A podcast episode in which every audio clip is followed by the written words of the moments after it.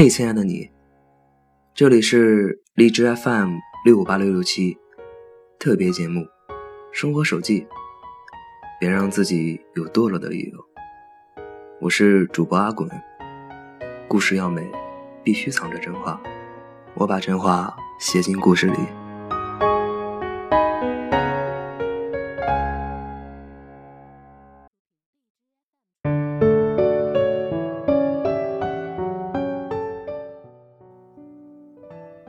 朋友，暂且先叫他小外先生好了。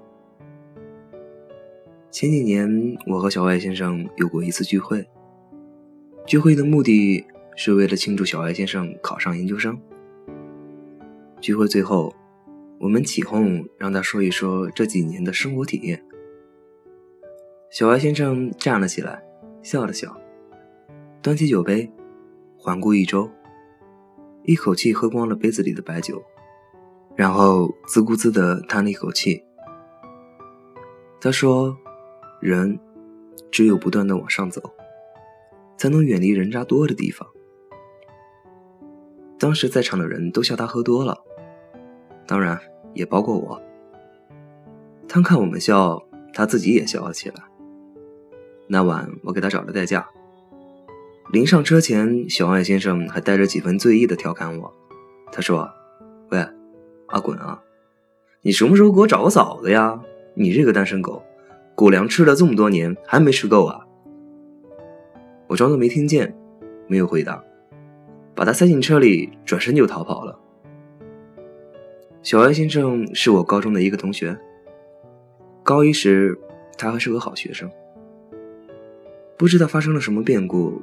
从高二那一年开始，他每天翘课上网，不学无术，和学校里那些所谓的混社会的学生们打成一片，还和他们结成了所谓的拜把子兄弟。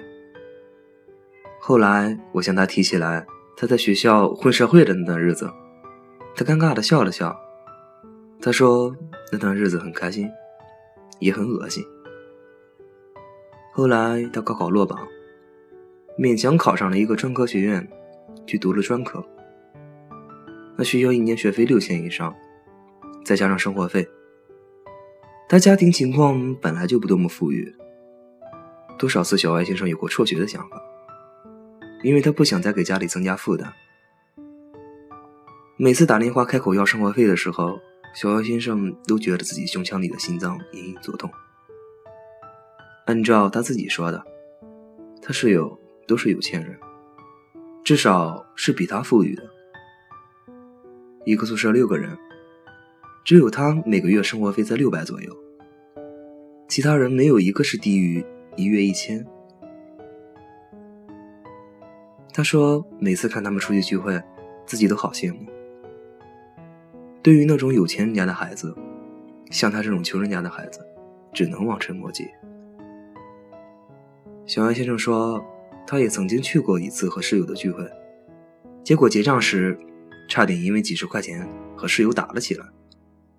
从那之后，他发誓，自己再也不去和他们聚会了。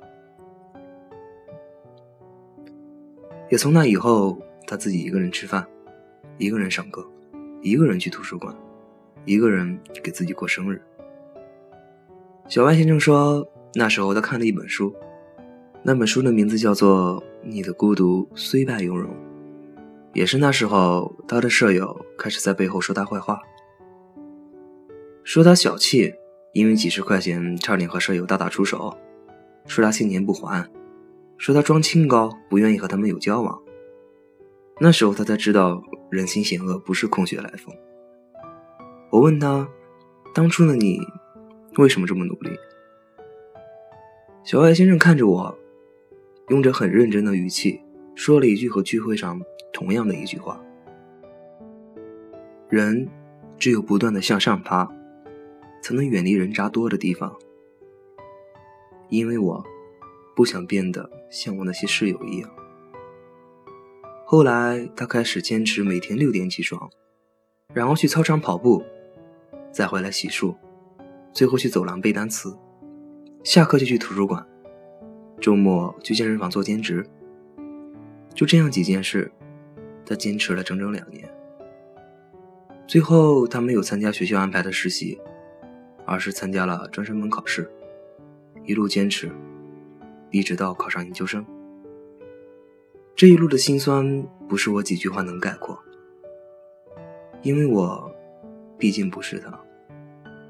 我不知道小外先生当初经历了多么可怕的孤独，也不知道他经历了多么险恶的人心。